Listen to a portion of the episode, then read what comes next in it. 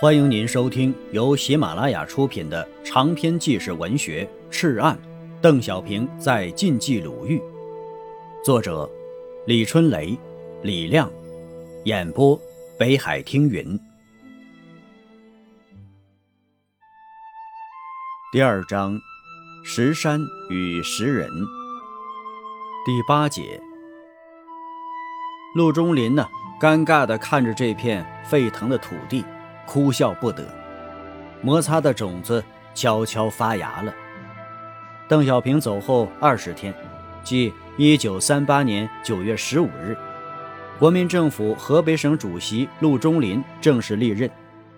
年届六十的陆中林骑着白马，带着他的百十来个随从，刚走进南宫地界呀，就受到了沿途群众的欢迎。每个村口啊，都响着锣鼓，贴满标语。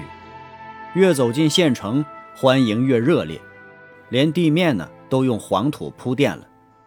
在南宫城南的五里路，正式欢迎仪式展开了。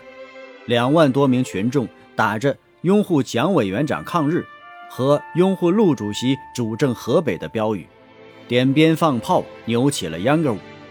一个八十多岁的长者走上前去，双手捧着一杯酒，深鞠一躬，说道：“陆主席。”请饮上家乡父老的一杯薄酒。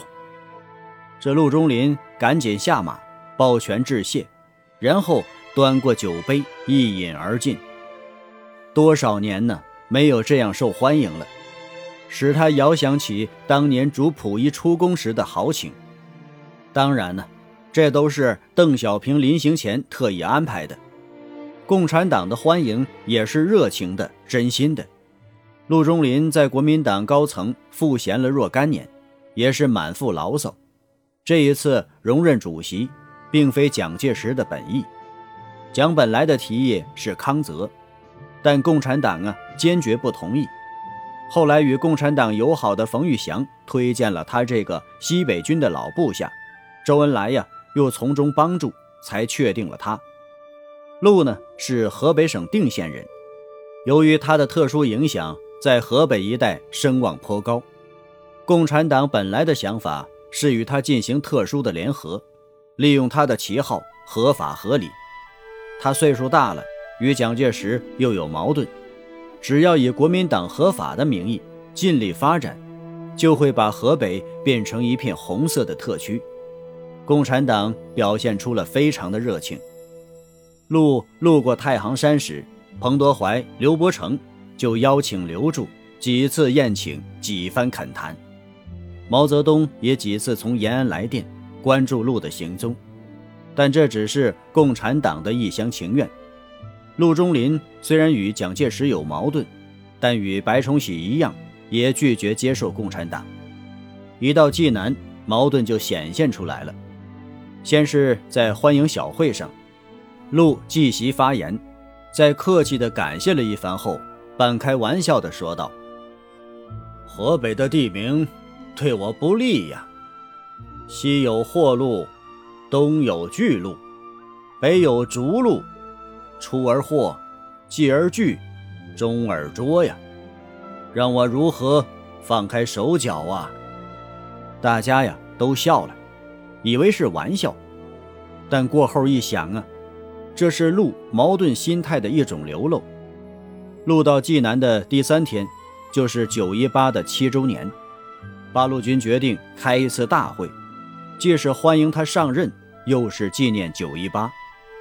城外的大树林里人山人海，用芦苇席临时搭起的主席台，挂着巨幅标语。徐向前、宋任穷、陈再道等人陪同陆走上主席台。陆中林注视着主席台中央悬挂的毛泽东、朱德画像，脸色马上阴沉下来。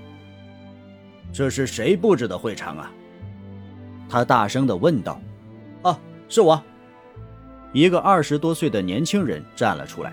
“你是谁呀？”“南宫县抗日县长赵鼎新。”“你这个县长是怎么当的呀？这么隆重的大会。”为什么不挂蒋委员长的画像啊？蒋委员长是全中国唯一的领袖，你懂不懂啊？赵鼎新呢，面对陆的当面斥责，满头是汗。这个二十多岁的年轻人呢，真是缺少政治经验呢。杨修峰赶紧走上前，哎，忙中出错，忙中出错，我呀也有责任。说着呀，马上命令飞马去取国父孙中山和蒋委员长的画像。欢迎大会开始了，陆沉着脸走上了主席台。陆中林到南宫后啊，共产党为了避免冲突。把南宫县北面的五个县划给他活动和吃粮，并把收编的地方武装三千人拨给他调遣。初来乍到，没有势力，陆中林只得听从八路军的安排。几天后啊，他的司令部确定在蓟县南张怀村。摩擦的种子终于生芽了。亲爱的听友，本集播讲完毕，感谢您的收听。